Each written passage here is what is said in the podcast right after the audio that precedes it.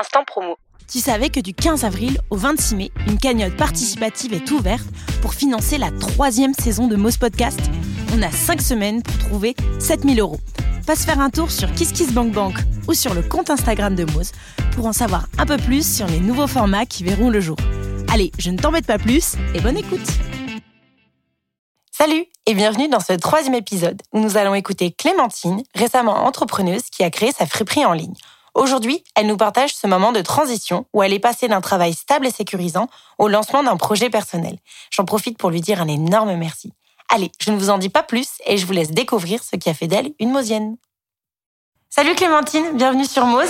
Salut Juliette, merci. Merci d'être là, c'est trop chouette. Avec plaisir. Avant de raconter ta petite anecdote, est-ce que tu veux bien te présenter? Oui, bien sûr. Bah, enchantée, Clémentine. Euh, j'ai 27 ans, je suis bretonne et j'habite à Paris depuis 4 ans. Et euh, je suis aujourd'hui euh, très honorée d'être invitée pour cet épisode de Mose. Trop bien, merci. Tout le plaisir est pour moi. alors du coup, rentrons tout de suite dans le vif du sujet. Quelle est l'anecdote que tu vas nous raconter où tu as mosé? Alors, la, la, petite anecdote, enfin petite, non, grande anecdote de ma vie. La grande épopée. Euh, grande épopée que je vais euh, vous raconter aujourd'hui, c'est le moment où j'ai décidé de euh, changer radicalement de vie professionnelle, ce qui a aussi bien sûr impacté ma vie personnelle. Mais euh, j'ai décidé de lancer mon propre projet et de quitter le cadre du salariat et de prendre mon envol. Voilà. Bien, merci. Alors du coup, qu'est-ce que c'est ce grand projet? Alors ce grand projet, c'est que il y a à peu près un an et demi, j'étais euh, super mal dans mon boulot, je trouvais plus du tout aucune motivation. Euh, donc euh, juste pour vous dire rapidement, j'étais responsable d'une boutique de vêtements moyenne gamme, haut de gamme dans le Marais à Paris.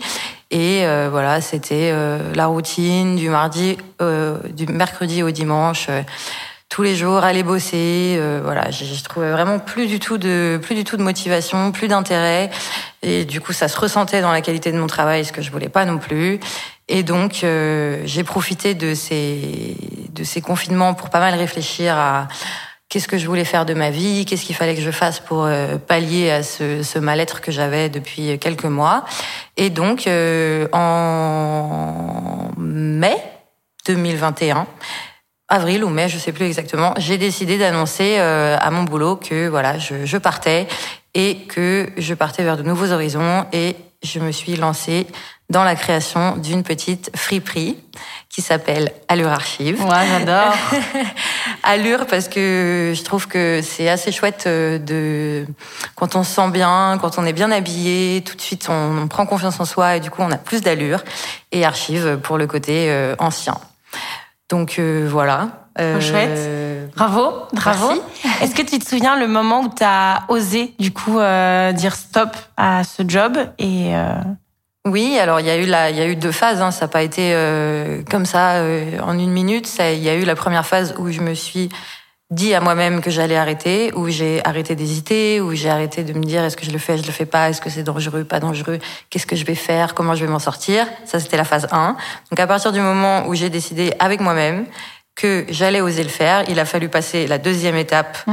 où il fallait oser maintenant l'assumer, le dire euh, aux personnes qui m'employaient, le dire à mon entourage, parce que forcément, bah, c'est moi j'ai toujours accordé de l'importance à ce que pensait mon entourage de, de, mes projets, de mes envies et tout ça. Donc, euh, il a fallu l'assumer au, au, grand jour, si on peut dire ça comme ça.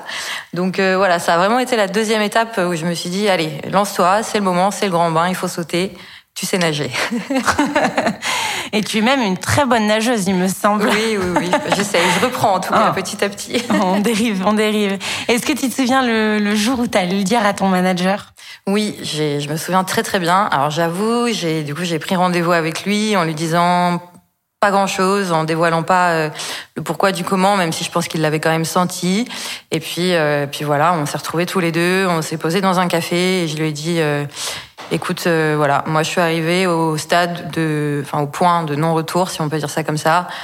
Ma décision est prise, peu importe ce que tu me diras, ça changera pas j'ose, j'y vais, je tente. Si jamais vraiment ça fonctionne pas, je réviserai mon ma décision. Mais il sent qu'il, je sens pardon qu'il faut que je le fasse et c'est maintenant. Donc euh, voilà, je te le dis, je pars. Euh, on fait en sorte que tout se passe bien pour mon départ. Le but c'est pas de les mettre en porte-à-faux, pardon non plus. Mais voilà, donc c'est fait. Je me lance, j'y vais. C'est parti. Let's go. Incroyable. Et qu'est-ce que ça t'a apporté de faire ça?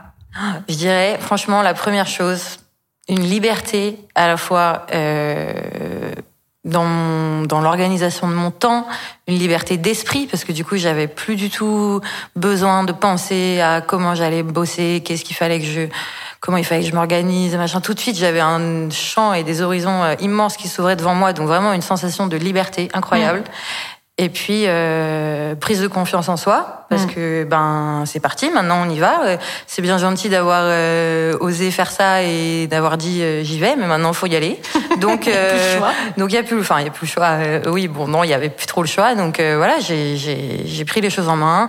J'ai décidé de faire des formations. J'ai essayé de de monter petit à petit mon projet sur les réseaux sociaux. Alors c'est pas toujours de tout repos, hein, c'est puis euh, voilà, fâcheuse tendance à procrastiner quand même assez souvent qui euh, me met des freins, voilà. Mais bon après, l'important c'est euh, petit à petit, l'oiseau fait son nid. Et donc voilà, je dirais franchement, ça m'a apporté une grande liberté à la fois d'esprit, d'organisation, de vie, et aussi une grande liberté de penser, d'envisager l'avenir, de discuter, de d'avoir un esprit plus ouvert aussi sur quels sont les projets des gens autour de moi, comment ils s'organisent, qu'est-ce que eux ont envie de faire avec leur vie, même si c'est pas forcément dans le même euh, domaine que le mien. Mais euh, du coup, tu rentres aussi dans une dynamique où tu t'entoures de gens qui mm. font des choses, qui essayent de sortir un petit peu du modèle euh, social classique du mm. travail 35 heures du lundi au vendredi. Et je trouve que c'est assez chouette parce que finalement, on est tous ultra différents et que je pense qu'on n'est pas tous faits pour faire la même chose. C'est très clair. Trop bien, merci. Merci beaucoup pour ce partage, Clem. C'est trop chouette. Avec plaisir. Vous pouvez pas le voir, mais t'es rayonnante et ça donne envie de faire son projet, de prendre son envol. Donc, euh, je te souhaite plein de réussite dans ton projet et puis euh, à très bientôt. Merci beaucoup. À bientôt. Ciao.